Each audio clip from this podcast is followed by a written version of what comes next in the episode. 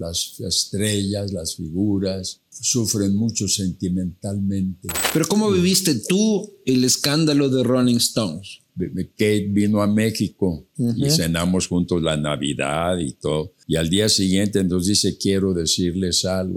He hecho más de 300 películas, he hecho más de 40 y tantas telenovelas, obras de teatro. Los actores no nos hacemos millonarios. La cosa que la vi y me le fui derechito. Le vi la pierna desde acá. Estaba potable. estaba potable. Toda ella estaba potable.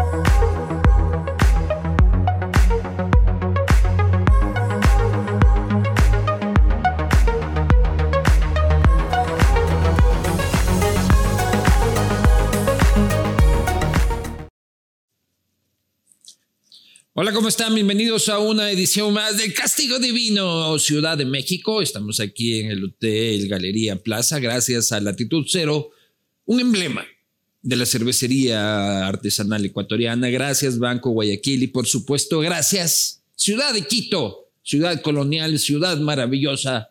Tu historia comienza en Quito. Hoy, Eric del Castillo.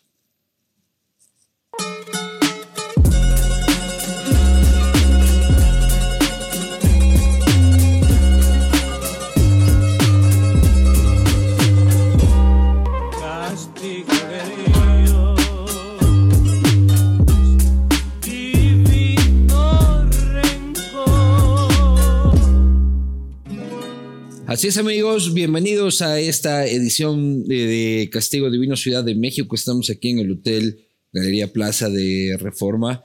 Eh, hoy tenemos la suerte, la fortuna de conversar con unas con una institución también de este el arte y de la actuación mexicana, eh, un personaje que nos ha acompañado largamente eh, a través de nuestra vida en toda América Latina eh, tiene todos los años, todas las historias. Me refiero, por supuesto, al señor Eric del Castillo. Hola Luis. Maestro. Luis Eduardo. Luis Eduardo. Qué gusto, qué gusto. Señor Eric del Castillo. Aquí estamos tomando cafecito porque es, eh, esta grabación es de mañana. Uy, qué rico, qué rico. ¿Cómo estás, Eric? Pues bien, trabajando de salud, bendito sea Dios, me encuentro bien. Estoy trabajando en una nueva telenovela de Televisa que se llama Mi Mentira. Y estoy muy contento porque hago un papel de padrecito. De padrecito. Uno más. Oye, pero ¿cómo haces para mantenerte así? Oye, yo, ya quisiera. Yo ya quisiera. O pues sea, hombre. Hoy por hoy tienes, ¿cuántos años? Acabo de cumplir 88. Esa maravilla, sí, Sí, sí. Estás mejor que yo. Gracias a Dios, este, me, bueno, achaquitos que no faltan, que, pero dentro de todo, pues le doy gracias a Dios tener salud, poder caminar, caminar derechito. ¿Cuáles son tus achaquitos? Pues la vista, fíjate, la vista. Eso, eso, es como, como, como hereditario, ¿no? Sí, sí, fíjate que tengo eh, problemas con la mácula. Veo todo y nunca me voy a quedar ciego, gracias a Dios. Pero cuando trato de enfocar, aparece una como nube y ya no puedo enfocar, se me fundió el foco. Pero no te lo pueden corregir los médicos eso. No, ya no, ya no es posible, es nomás tomar medicinas, medicinas para que no avance la, el problema. Pero tu padre también tenía eso, ¿no? Mi madre. Tu madre también. Mi madre, sí, y, hermanas de ella también. Sí, pues. ¿Y tú también eh, heredaste eso a alguno de tus hijos o todavía? No, no, pero les digo con mucho cuidado, oigan, este, chéquense constantemente, porque esto puede ser hereditario o tampoco puede ser hereditario, ¿no? pero de todos modos, aguas, cuídense. Ah, sí. Oye, este, haciendo de un padrecito ahora. Sí, sí. ¿Cómo, cómo es tu relación con, con- con- con la Iglesia Católica? ¿Con tu, No, eh, eh. ¿Eres un creyente? Sí, sí, sí. Sí, estuve en un seminario. Casi Fui- fuiste cura. Sí, sí, sí, pensaba ser misionero. Este, yo fui de los fundadores de los misioneros de Guadalupe, que ahora andan por todo el mundo. Y este, pues no, no, nomás estuve un año y pues- Entraste de jovencito. mandé. De jovencito. Entraste de joven. Sí, Ah. sí, sí, tenía yo 20 años. ¿Y, y sentiste un llamado del Señor o algo así? Sí, es que ¿Cómo llama el Señor? El Señor este, te llama y te dice este, cómo se siente este, la convocatoria para servir a la iglesia. Estaba yo en el internado México de hermanos maristas y teníamos ahí a un padre que era el padre director espiritual. Una, para mí un santo este señor. Y en un día en una plática en este, nos dice, imagínense que en una isla remota se está muriendo un misionero viejito ya, no hay quien lo vaya a reemplazar pues esas palabras me llegaron como si me las dijeran a mí. Y yo ese domingo iba a salir, mi mamá me había comprado un traje muy bonito y iba a ver a una chava. y este, cuando oí eso, dije, pues yo soy ese. Y me fui a investigar y, y me inscribí, me recibieron en el seminario. Y pues no, no, ya desde entonces tenía problema con la vista y este, me dijeron que no podía estudiar seis meses, un oculista. Dije, ah, voy a estar de flojo aquí en el seminario. no, hombre. Me dijeron, no, no, no, porque también me llamo Eduardo. Soy Eduardo Eric. Ajá. Y este, luego te explico lo de Eric. Y este, no, no puedes estar aquí sin hacer nada. Mejor salte, prueba tu vocación. O sea, no, podía, no podías leer la Biblia vos. no, no, en, es- en esos momentos y me dijeron que suspendiera la, la- la lectura por seis meses. Y sin embargo, acabo de hacer una obra de teatro antes de la pandemia que se llamó Terapia Divina con Erika Buenfil. Y este, me aprendí 93 páginas de memoria. Todavía tenía mi vista muy bien. ¿Cómo está esa memoria? ¿Bien? Sí, sí, ahora, ahora este, me aprendo las cosas a base de oírlas. Oye, pero el tema del celibato, a los 20 años uno, uno está con las hormonas, Sí, pero... sí, durísimas. Y en cambio tú, pensando en No. Jesucristo. No, no, no, me salí de allí, me, me descompuse, me descompuse con varias chicas. Pues es la juventud canija, hombre, las hormonas y, y este, pero Un tipo guapo a los 20 Pues, años también. Bueno, no sé si era guapo o no. Nunca me he considerado guapo. Este, pero pues sí, tenía oportunidades y en fin. Pero me casé y se acabó el asunto. ¿Cómo le dijiste al padre mayor o a quien haya sido tu autoridad en ese momento de que acabo de descubrir que lo mío no es el sacerdocio? No, no, no. Nomás me dijeron, te tienes que ir. Y digo, ¿y cuándo? Pues hoy. Ah, Ah, te votaron. Sí, sí. Me dijeron, pues hoy mismo si gustas. o ¿Pero por qué? o para que dejara de estudiar, para que descansara yo. Ah, por el tema de la vista. Es por el tema de la vista, seis meses. Y que a los seis meses, si quería yo regresar, me volvían a admitir. Entonces me subí a mi cuarto, agarré un- la colcha de mi cama, la puse en el suelo y ahí aventé mis, mis pocas pertenencias que tenía de seminarista. Ahí hice mi tacati. Adiós, adiós. Como el chavo, adiós. así, Sí, con un palito. Sí, sí, sí.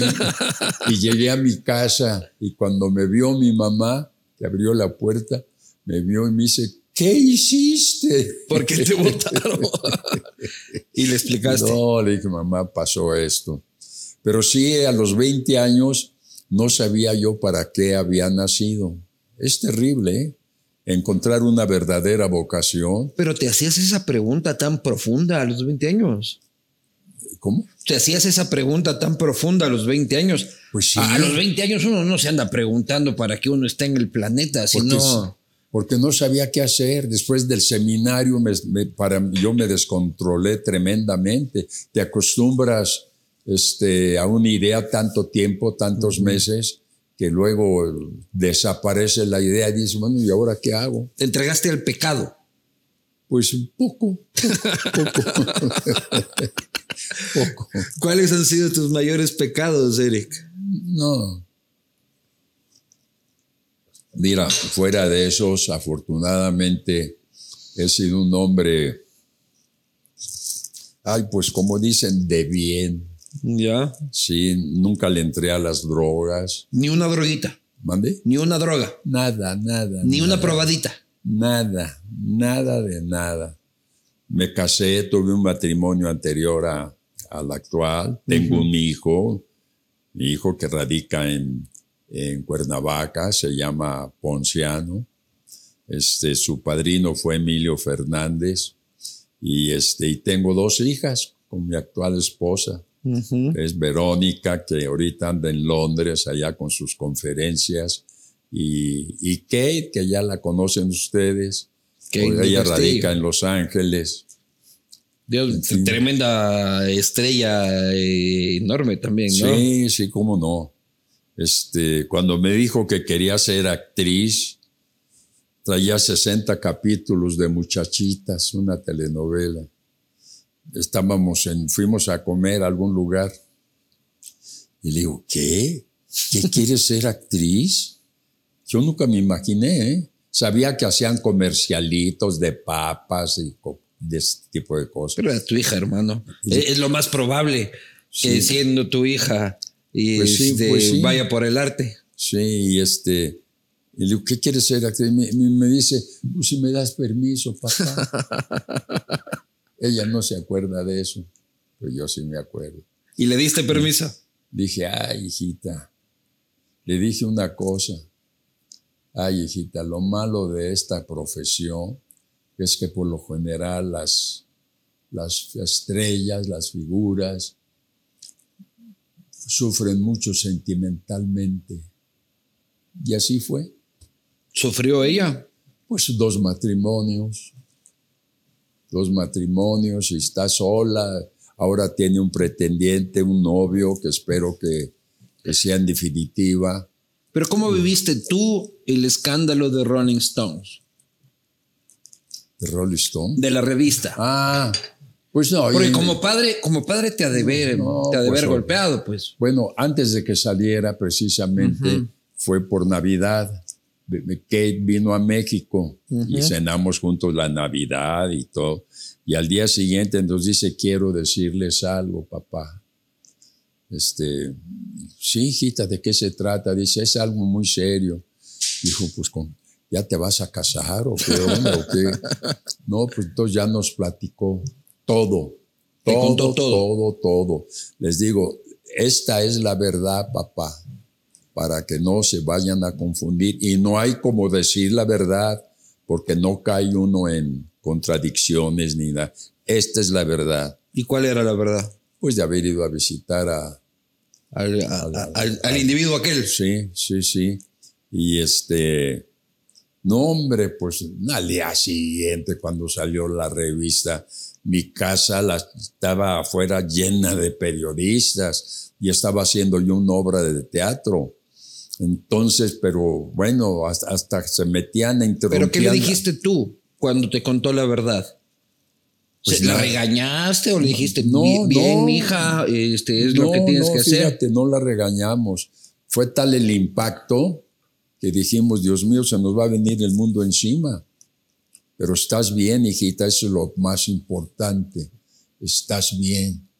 Y a ver, a ver cómo la capoteamos aquí. Y al día siguiente, Pues 50 sí. periodistas. Sí, no, no, no. Fue, fue unos momentos muy, muy terribles que sufrimos. Pero mira, al final salió la verdad. Y pues nada, fue una cosa como harías tú a lo mejor si tuvieras una oportunidad de entrevistar a- Mañana. pues sí. Mañana. Pero sin embargo, las autoridades de México, la, ¿cómo se llama?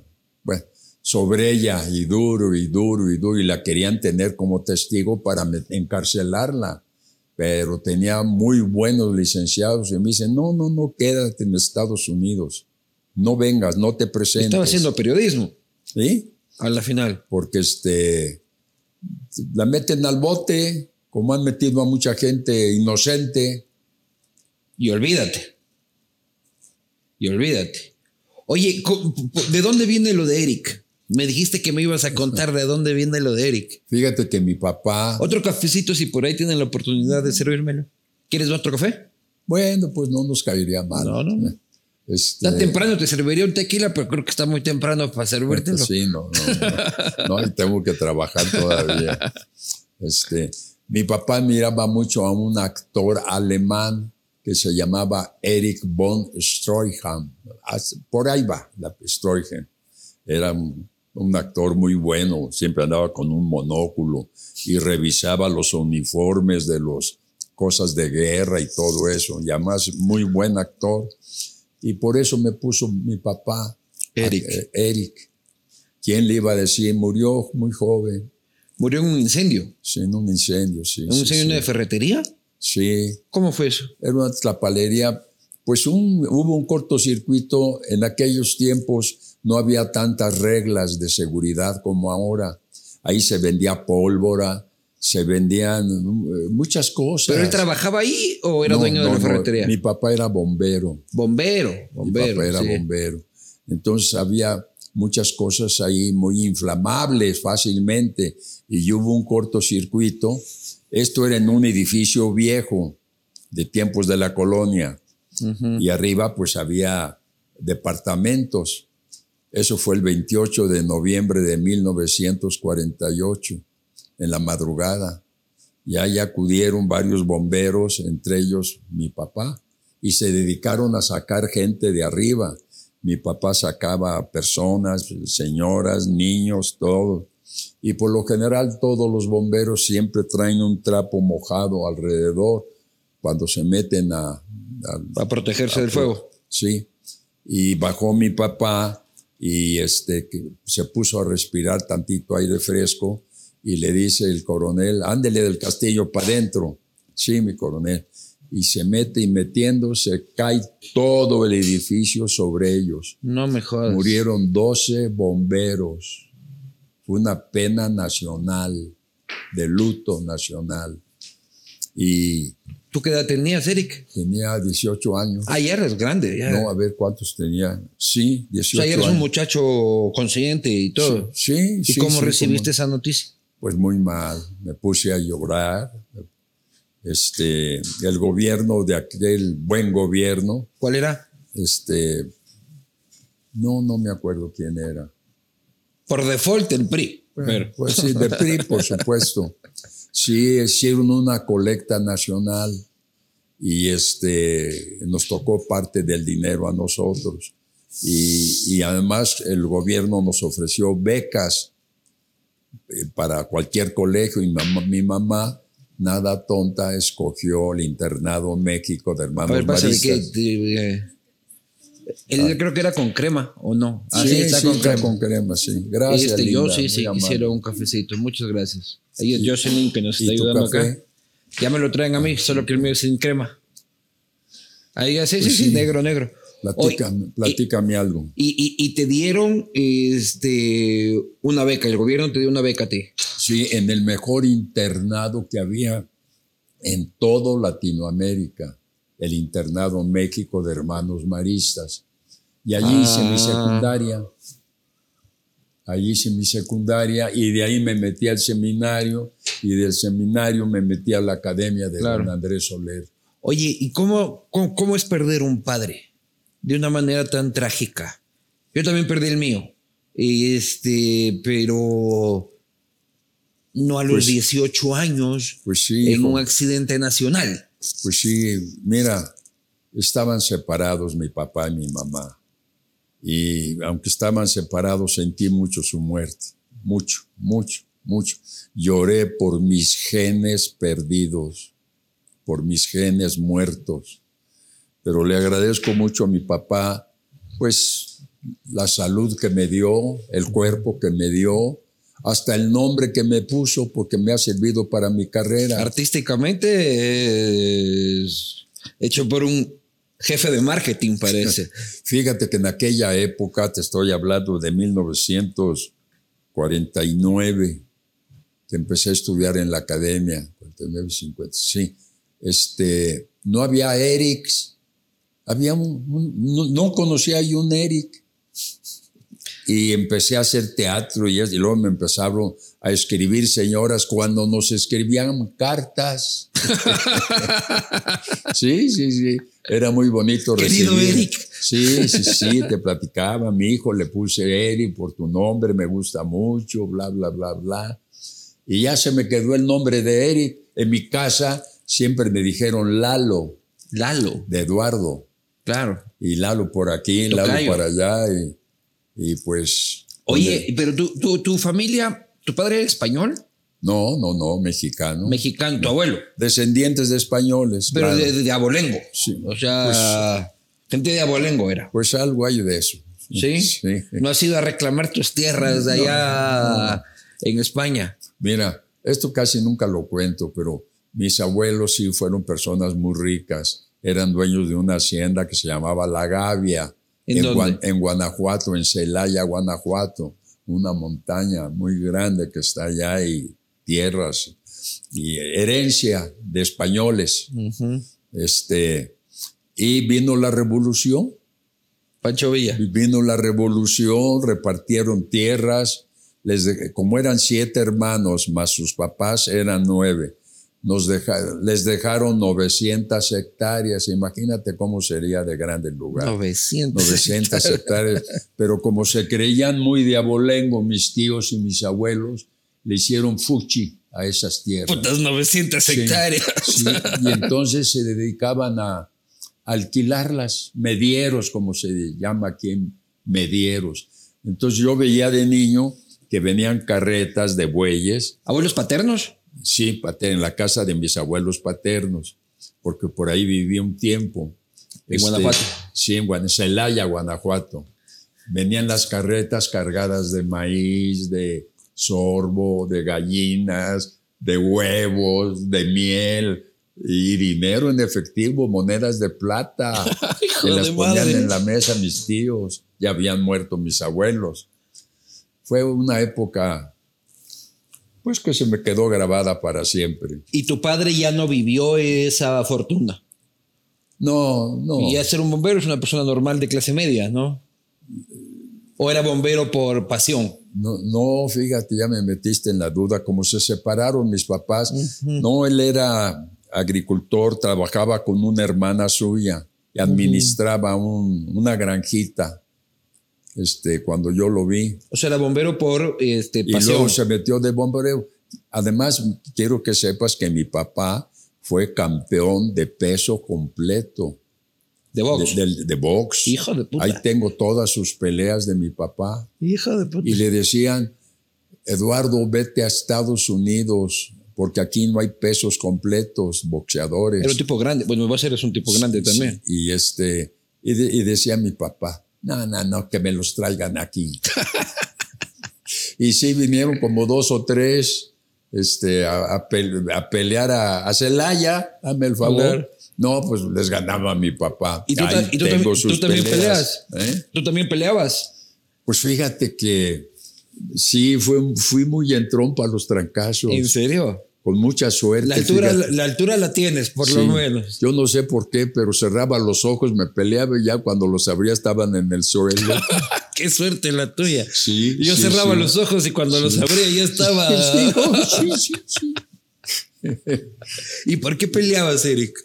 No, pues pleitos de la escuela, que no faltan. Siempre hay rivales, siempre hay bullying, siempre hay gente que te está molestando. El bullying antes era una cosa normal, ¿no? Pues sí. Ahora es todo una, un problema nacional. Pues sí, sí, sí, sí. pero nunca nos guardamos odio, ni mucho menos. Ahí, yo a todos mis compañeros del internado en México, que estuve tres años, los quiero mucho, mucho. ¿Pero alguna vez te pegaron duro? ¿Mande? ¿Alguna vez te pegaron duro? ¿Te metieron una putiza salvaje? No. Siempre ganaste. Por lo general siempre ganaba y no, y si eran peleas cortas, duraban poco. Claro. Un round cuando mucho. Oye, ¿y cuándo descubres que el arte es tu camino? Mira, perdón. Mira, este andaba yo cuando salí del seminario, me daba pena hasta pedirle a mi mamá dinero para ir a ver películas. Me gustaba mucho ver películas. Leía mucho la colección Salgari de aventuras, de aventuras, de ver, ¿cómo se llama este gran escritor, hombre? Viaje a la Luna, Julio Verne. Julio Verne. Este, en fin, Memín Pingüín, tarugada y media, los super sabios de aquella época. Y, y siempre estaba yo pensando en las aventuras pero tenía que buscar trabajo. Y un día andaba yo ahí por la, por la colonia, por Álvaro Obregón, una calle que está cerca a una cuadra de la academia. Entonces estaba yo con el periódico, el aviso de ocasión, buscando chamba.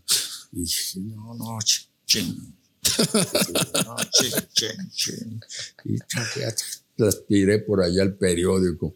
Y, mi mamá siempre me decía, métete a estudiar arte dramático en la escuela de don Andrés Soler, te va a gustar.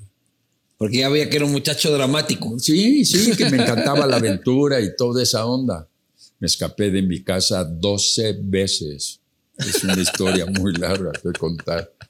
Y este, entonces me senté ahí todo triste y entonces un pajarito me dijo las voces de mi mamá, vete a estudiar a la academia, está aquí cerca, en la calle de Jalapa. Qué linda cosa.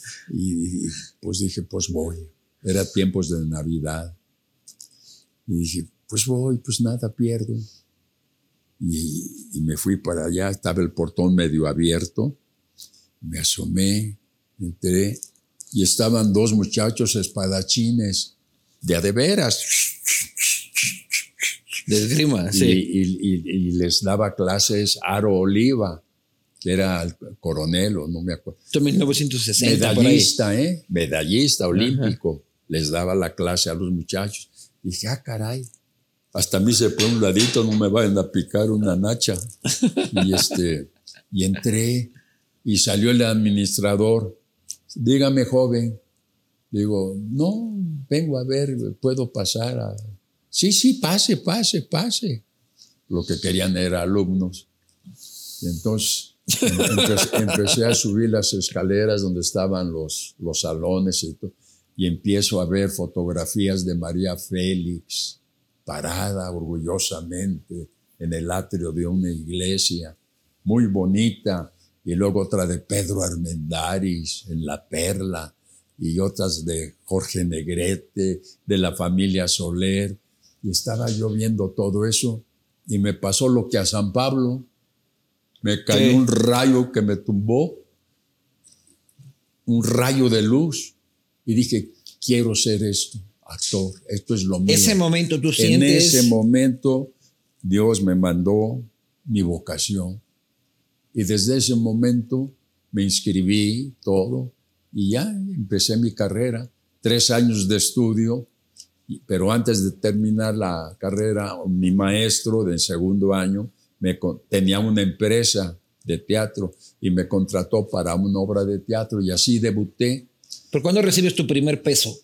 En esa obra, arte, en, esa, obra. Sí, sí, sí. Mi primer peso y a la prensa pues salí nuevo y empezaron a hablar muy bien de mí y esto que el otro y luego a otro teatro, y luego a otro, y luego a otro, y luego iba yo a Televisa a buscar chamba, no me la daban y no me la daban.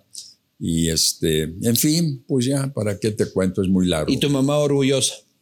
Pues sí, poco a poco se fue convenciendo de que me gustaba. Bueno, ella ya lo sabía. Ajá, y hasta que- disfrutaba cuando Claro. me veía en el teatro trabajando. Empecé en el teatro como debe ser Ajá, y encontré mi vocación como debe ser. en las tablas. Porque mira, hay mucha gente que no encuentra nunca su vocación porque no la busca. Es muy feo hacer cosas para las que no naciste. Pero ¿cómo se descubre eso? Ahora ya hay muchos métodos. Eh, eh, Pero es complicado, ¿no? O sea, no, te- es fácil Te encontrar van tu- encerrando en preguntas. Te preguntan, por ejemplo, ¿dónde te gustaría trabajar? ¿Al aire libre o, o en oficinas? O sea, dices un test. Sí, te hacen un test y te van encerrando, encerrando, encerrando. Pero la magia es otra cosa. La magia no Sí. sale en un test, Eric. Pues a veces sí sale como me salió a mí. A, vo- a ti no te salió en un test. Tú No. encontraste una puertita chiquitita abierta, Sí, entraste sí. y te cayó un rayo de, de iluminación. Sí, sí, sí. Eso no es un test de una revista, ¿no? Y hasta esta fecha tengo 67 años de carrera, ¿cómo la ves? He hecho más de 300 películas, he hecho más ¡Qué de hijo de cuarenta y madre! tantas telenovelas, obras de teatro, por ahí más o menos, Y estás flamante, hermano. presentaciones de corridos mexicanos, en fin. Y estás en flamante. fin. Pues gracias a Dios, mira, Así quiero llegar yo a los sí. 90, carajo. Mira, estoy derechito y te- ¿sabes qué hago? Me pongo a bailar con la Sonora Santanera ahí en la casa. Sí, sí, sí. Y me pongo a correr también. En fin, Haces deporte. sí, no tanto como yo quisiera, porque luego me canso y tengo que irme a chambear y toda esa onda. Y, ¿Pero te cuidaste de los excesos en tu vida? pues mira, el, el tiempo... Porque eh, el, el arte es muy cercano a los excesos. Sí, sí, y tuve excesos, sí, como no, como no, y muy bonitos. y este, y, pe- pero, mira, la vida te pasa las facturas, te las pasa. A ver cómo te portaste en tu vida, qué hiciste, te cuidaste, no te cuidaste. ¿Pero cuáles fueron tus excesos? El alcohol. Pues el alcohol me emborrachaba. Me Muy seguido.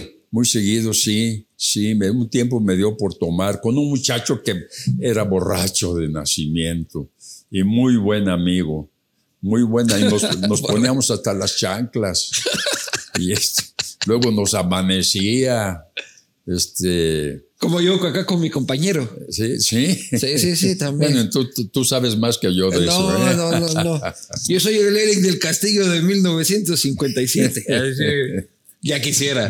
Ya no, y quisiera. excesos de.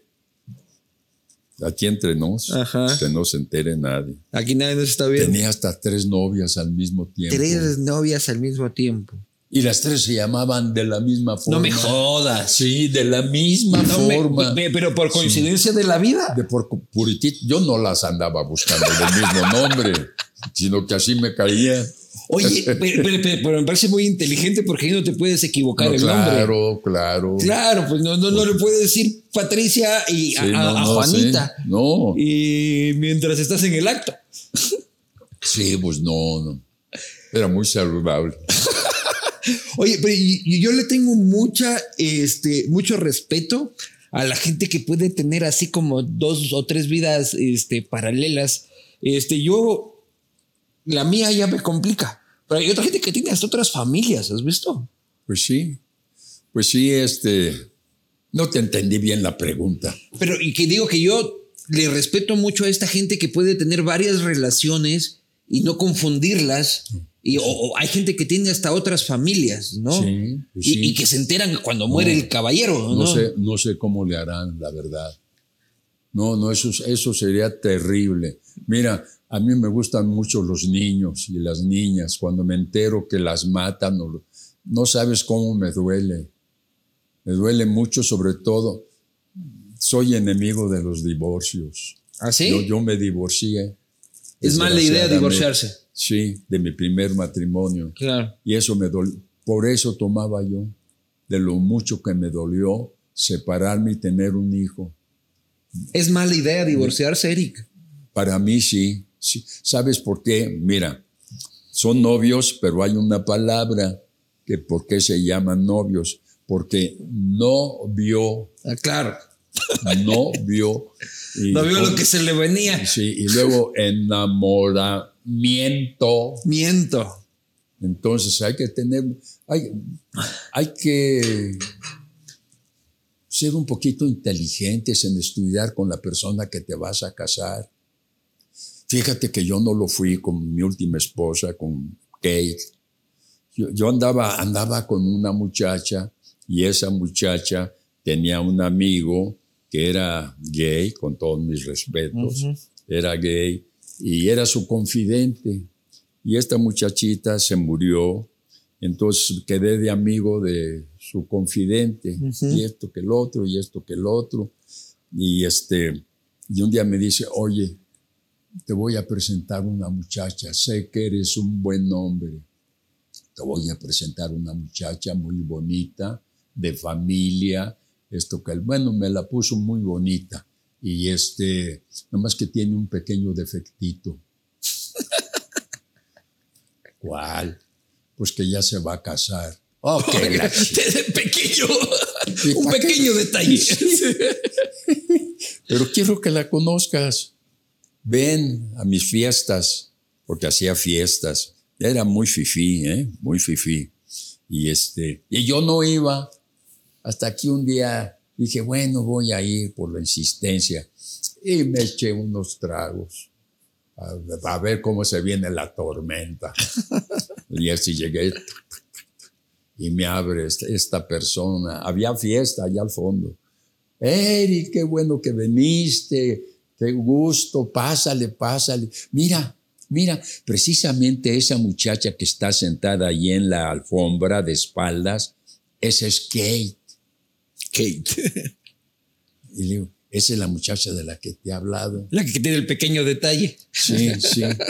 Y entonces yo medio burro, pues desde, desde lejos me gustó. Pero ya eras famoso. Sí, ya, ya más o menos. Más o menos, ya me conocían. Ella no me conocía, fíjate este, o se hacía pato, veto a saber. La cosa que la vi y me le fui derechito. Le vi la pierna desde acá, estaba potable. estaba potable. Toda ella estaba potable. Traía un chongo de esos de los, ¿cómo se llaman? Los Winson, los hermanos, esos que traen unos copetotes así. Este, y me fui con ella y, y me di la vuelta y me senté frente a ella, de aquí a allá. Y me le quedé mirando, mirando, y le hago así en la cara, fíjate. Y le, y le dije, me quiero casar contigo. ¿Qué hija de puta, así de una? Fue lo único que le dije y lo primero que le dije. Ah, eh, ¿quién es usted? Ni lo conozco, que es otro, yo tengo mi novio y bla, bla, bla, bla. Y me echó una perorata. ¿Y eso te salió ese momento? Sí, sí, sí. Bueno, yo soy creyente y le pedí a Dios que me diera una compañera, ¿no? Para ya aplacarme. Ahí estabas muy, muy, muy, muy dedicado a la parranda. Sí, sí, sí. Y este, y entonces, pues le dije, bueno, mira, ahorita traigo mis copas, pero mira, mañana te invito aquí al restaurante que está aquí abajo para decírtelo en mis cinco sentidos. No, no, no, Y me paré y anduve allí en la fiesta y viéndola y viéndola. Total, me fui. Y al día siguiente, ahí estaba yo a las seis de la tarde ahí en el restaurante. ¿Te acordabas? ¿Eh? ¿Te acordabas de la, de, la cita? todo, de la cita y todo, ¿no? Y esto ya lo he platicado muchas veces, pero pues ni modo, me preguntas, te contesto. sí. Y entonces llega el mesero, ¿qué se le ofrece, joven? Y le digo, este, un litro de leche. ¿Leche? Un litro por favor, un litro. De esas de cartoncito aquí. Y, me, la, me lo trajo. Y a las seis pues, andaba yo crudo, pues me eché un vaso de leche. Y no pasaba nada. Y a las seis y cuarto, dije, pues otro, otro vasito de leche y vámonos y dieron la media y no llegaba. Total que nunca llegó. Nunca llegó. Y me acabé el litro de leche. y salí de ahí diciendo, conste Diosito, No vuelvo a tomar leche. no, le digo, conste que no me ayudaste. Yo ya quiero normalizar mi vida y portarme bien.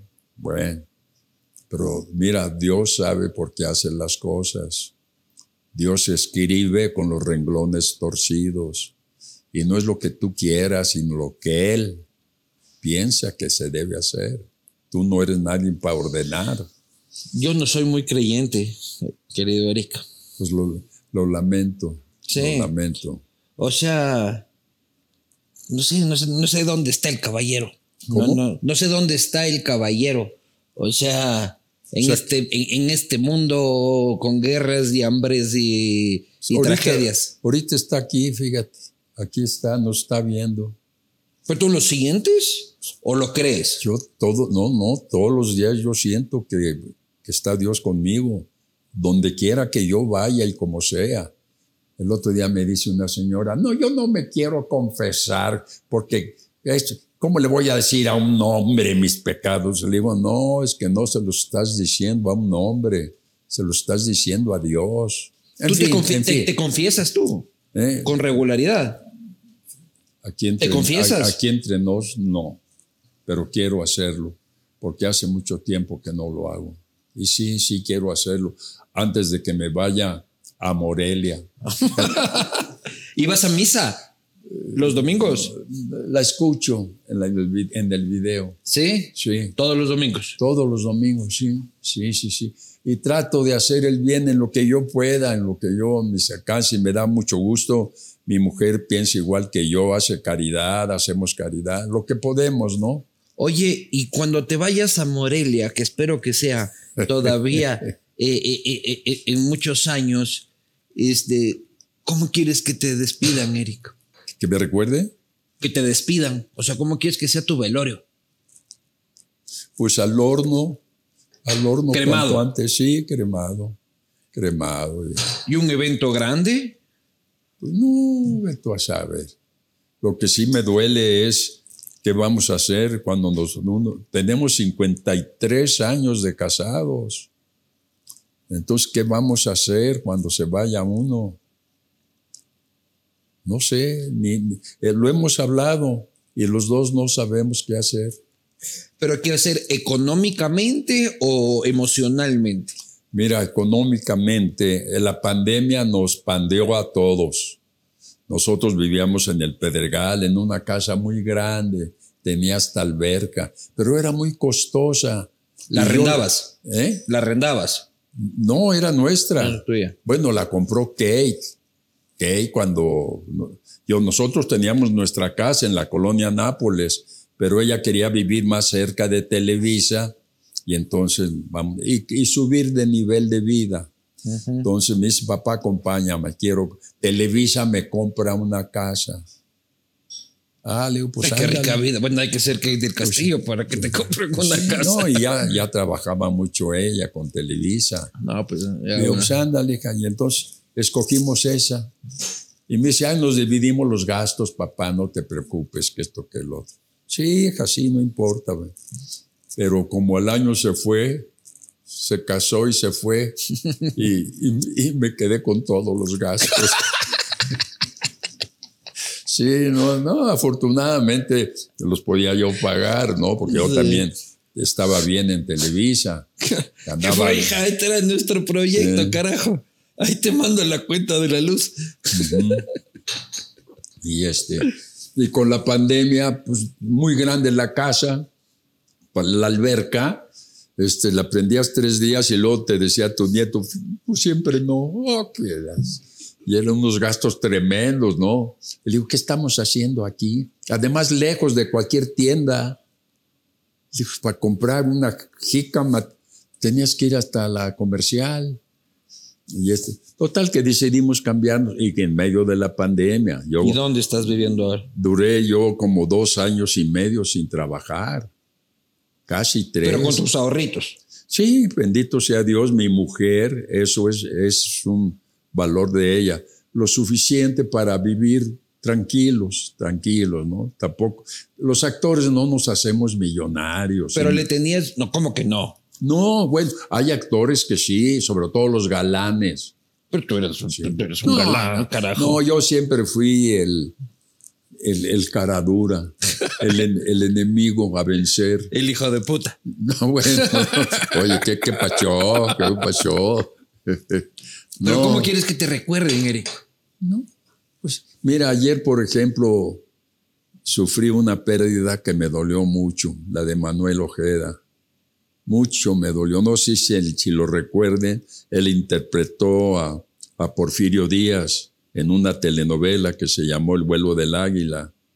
No, me dolió en el alma. Y todos mis compañeros, la mayoría se está cayendo, cayendo, y yo sigo ahí. Estás perdiendo tus amigos. Pues sí, me quedan muy pocos amigos, muy pocos. Y cada vez veo, y luego no sé qué tenemos los actores, que nos juntamos cuando estamos trabajando juntos, una telenovela o una película que a veces estamos hasta dos meses filmando, pues es una familia. Ay, currucucucuy, que quieto que el otro, y se termina la película y se rompió una taza y cada quien para su casa. Y así es esta carrera. ¿Cuántos amigos tienes? Amigos, amigos así, a los que les cuentas de que te salió una espinilla acá o Pues- que te van a ir a ver al hospital mañana si es que te pasa algo. Pues yo creo que unos cuatro o cinco. Conocidos muchos. muchos Yo también, muchos, conocidos Y muchos. que sé que me Amigos, quieren. dos, tres. Y que me respetan, que me quieren. Pero amigos, amigos, pues cuatro o cinco. Y pues con eso es suficiente. Nos mandamos WhatsApp, nos mandamos, nos hablamos. Oye, hace un rato dijiste que te escapaste 12 veces de tu casa y no te pregunté por qué. ¿Por qué te escapabas de casa, Eric? por, por aventurero. Pero mira, este, te resumo Disculpa rápido. que regrese tanto en la conversación, pero me quedó Sí. aquí Sí. bailando la, la anécdota. No, hombre, yo so- tenía a mi hermanito Federico, que en paz descanse. Este, me lo sonsacaba yo y nos íbamos a Acapulco de puro aventón y aquí y allá y eh, Jalando dedo. Muchas aventuras, siempre bien, siempre nos fue bien. Era otro México, muy diferente. Seguro. Seguro. De aventones y de todo. Y luego la familia le, le aconsejaba a mi mamá, sepáralo, separa a, a Lalo de Federico. Para que no lo dañe. Sí. Y luego también me mandaron a mí a un internado de gobierno que se llamaba Escuelas Prácticas de Agricultura. Y ahí le caí muy mal al prefecto. Para no hacerte el cuento largo, me ponían los peores trabajos. Cada semana nos mandaban a la cocina, a los baños, a, levantar la alfalfa, a cortar la alfalfa, a levantar el trigo y el garbanzo a- con las manos. Tenía yo 12, 13 años.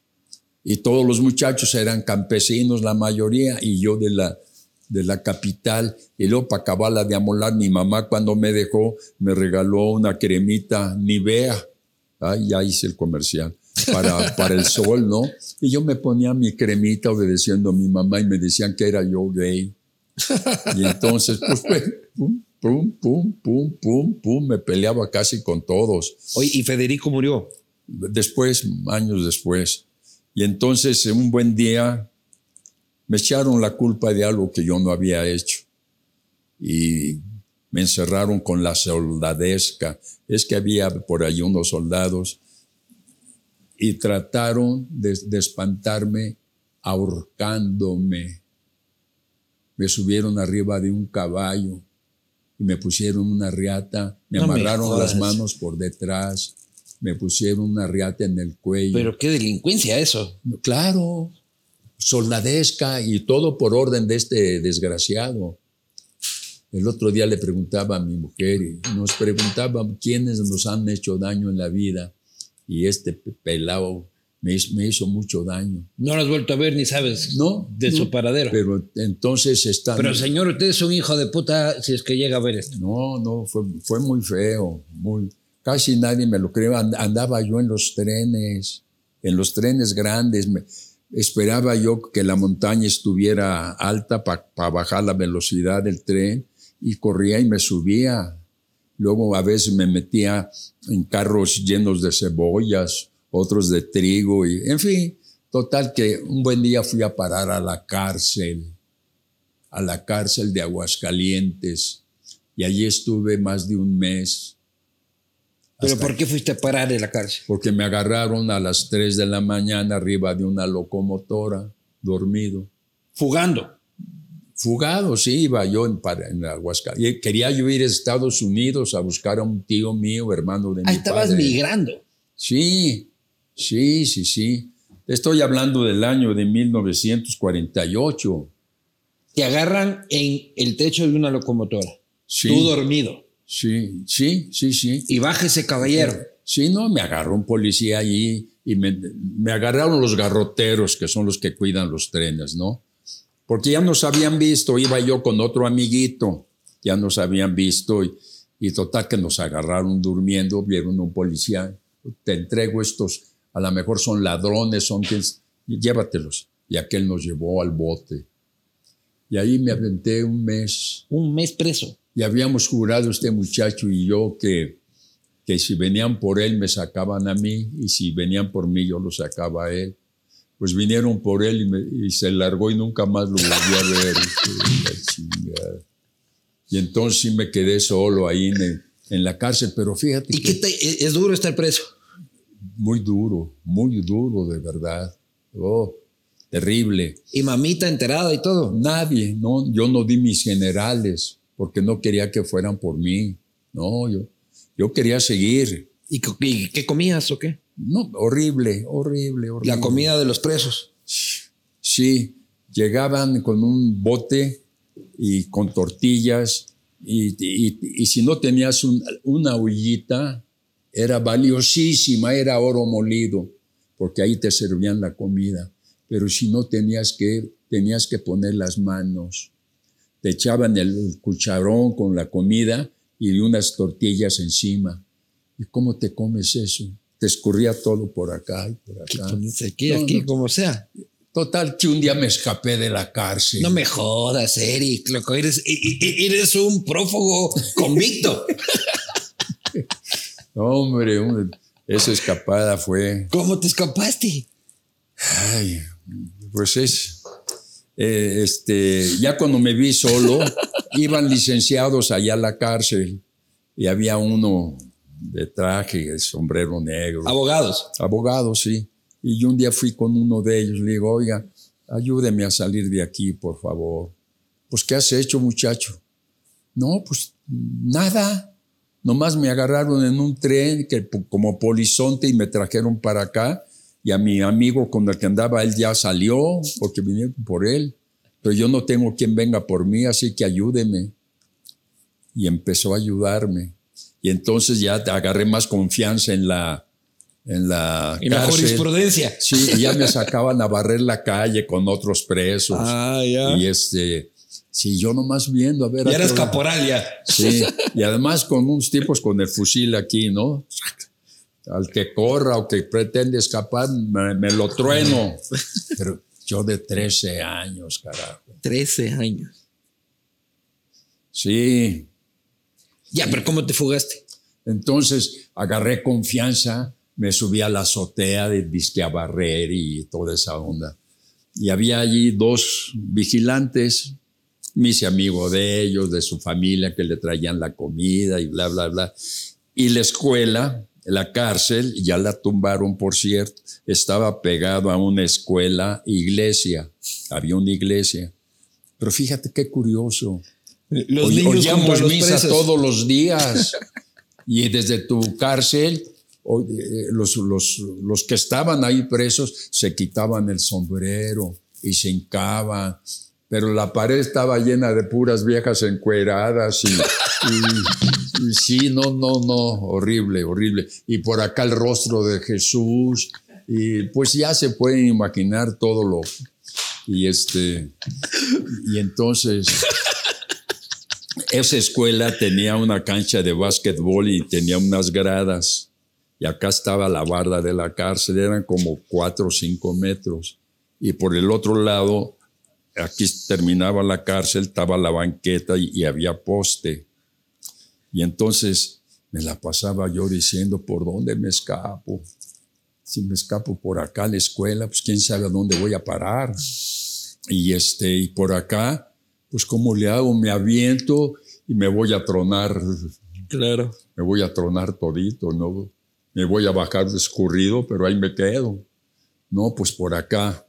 Y total que en ese estaba yo entre melón y sandía. Melón, por dónde me escapo. Total que en un momento dado, chin, que me descuelgo y que me avientan un balazo. Un balazo. Un balazo, dicen ellos que no para darme, pero el caliche del balazo me cayó en los ojos. No me jodas. Sí, sí, sí es, es, muy largo de contar. No, no, te, te metieron un balazo mientras te fugabas de la cárcel. O sea, tengo todo el tiempo del mundo para escuchar eso. Tenía yo este, despegada la suela de unos zapatos y todo roto de aquí. Una camisa que era de franela estaba llena de piojos. En fin, y brinco a, a, la cancha y había un albañil allí y le pregunto, ¿por dónde? ¿Por dónde es la salida de la cancha? Y, el pendejo no me veía así, eh, eh. no me decía nada del menso, aturdido por el balazo y todo. ¿Y tu herido? No, no, no, no, yo bien, bien. Ah, ya. Más que la caída, pues que no, no me pasó nada. Y entonces otro por allá al baño me dice, por acá. Y ahí voy yo chacoteando con el zapato. Y, había alumnos, eran como las 8 de la mañana. Vos jugabas por el colegio. Sí, y los alumnos nomás me veían y este cuate, que habían oído el balazo. Y yo les preguntaba, ¿por dónde salgo a la calle? Pues por allá, por, por allá, pues chingue, y ahí voy. Y, y mira lo que es la libertad. De repente me encuentro un arco de luz que era la calle, porque era uno como convento. Y dije, y entonces mi error fue sentarme a tratar de arreglar el zapato y de repente llegan y me dan un culatazo en la, acá entre, el, entre la oreja y el hombro. Y que me agarran de a puerquito y me llevan a la cárcel otra vez y me meten a una celda. A un calabozo. A, una, ¿cómo se llama? Calabozo. Un calabozo, ¿no? Nomás veía yo una palmera allá. Y entonces... ¿Por qué no buscabas a tu madre? Mi mamá no, sabía nada. Familia? Mi mamá no sabía nada. Y sus hermanas que vivían en Celaya, porque esta escuela estaba cerca de Celaya. Mi mamá, no le decía nada a mi mamá para no mortificarla. Y este, hasta que mandaron ya un, un mocito que trabajaba en el Hotel Juárez, que era de mis tíos. Me mandaron y ya me recogió. ¿Y cómo saliste preso? Pero porque él te porque ayudó. Fue, él fue por mí. Y, y, este, pues, yo no había cometido delito más que escaparme de la cárcel. Que es un delito. Pero, pero era yo inocente. Y era un niño que no debería estar en una celda de adultos. 13 años. Sí, no. Y lo que pasaba allí en la cárcel de repente, bueno. Pero eran otro tipo de delincuentes ¿no? que se habían robado cuatro, cuatro vacas. Sí, sí, sí, sí. No es como ahora. Ahora ir preso. No, te, te digo que los presos nunca abusaron de nosotros. Niños. ¿Te trataron bien? En una cárcel, sí. Luego uno de ellos nos heredó su cazuela y entonces la poníamos de almohada, la cazuelita, y en el suelo nos dormíamos. Dormías en el suelo. Y este, y ya, ya podíamos comer bien. Nos te, daban... to te, te, te, tocó jodida. La te tocó jodida la vida, Eric. Sí, Uno sí. pensaría que te tocó una vida de, no, de, no, no, de algodones. Pero mira, de... todo eso me ayudó para mi carrera artística, porque yo sé lo que es la sed, sé lo que son los golpes, el hambre, sé lo que son el hambre, el frío, el, el terror. No, no, esa vez que me querían ahorcar, les di, yo nomás oía los cascos del caballo abajo y les dije, por favor, suéltenme las manos para agarrar mi escapulario y besarlo. Ya, porque me voy a morir. Sí, sí, sí, ya, ya, Luis, bueno, ya, ya, cuando quieran. Querían que firmara unos papeles que me hicieron firmarlos. Y total que los aventé. Un día que andaba yo allí, barría yo las caballerizas del estiércol, lo echaba en la carretilla y me iba a tirarlo a una sequía ahí. Y un día que vi que no venía nadie, me quité el, capuchón ese, el impermeable, tiré el, y me fui corriendo, pero corriendo, corriendo, corriendo. Y hasta que me subí al tren. No. Qué locura. Eric, querido, este, interminables tus anécdotas, espectacular tu vida. Eh, te quiero agradecerte mucho por haberte dado el tiempo de venir a compartir conmigo eh, esta conversación. Eh, cuando estés por Ecuador, no dudes en confiar siempre de que tienes más que un amigo por ahí. Este, y te veo flamante, o sea, te, te, quedan 300 novelas por delante. Mira, quiero decir algo. Yo fui a Ecuador hace muchos años, acababa de nacer mi hija Verónica fue en 1970. Ni nacía. Muy presente lo tengo yo. y este, me fui a Punta Carnero, adelante de Guayaquil, un hotel por allá solitario. Y entonces, este, pues estuve muy contento en ese, en ese hotel. Y, me asombraba mucho que el, el río, Guayaquil, de repente iba para un lado y de repente para otro decía yo, el río y la ría. Yo lo vi que iba para allá, ¿cómo ahora va para acá? El río y la ría. Y luego pasaron los años y fui nuevamente a, Quito, luego fui a, a visitar a mis compañeros actores, a ayudarlos a que fundaran la ANDI, Asociación Nacional de Intérpretes. Y este, parece que lo lograron con un amigo Diego, ay, se me fue su nombre ahorita, pero sí quiero mandar un saludo muy cariñoso al Ecuador, muy cariñoso, que sean muy felices, que se arreglen sus cosas políticas. Sé que sufrieron mucho con la pandemia, sobre todo en, en Guayaquil. Sí. Yo los recordaba con mucho cariño y con mucho pesar, pero sé que ya se están arreglando las cosas. Espero que les vaya mejor y pues nada, aquí tienen un amigo. Y Eric, en Quito tienes un amigo. Qué enorme placer. Luis. Eduardo, somos Luis tocayos. somos ¿eh? tocayos, somos tocayos. Nos vemos la próxima.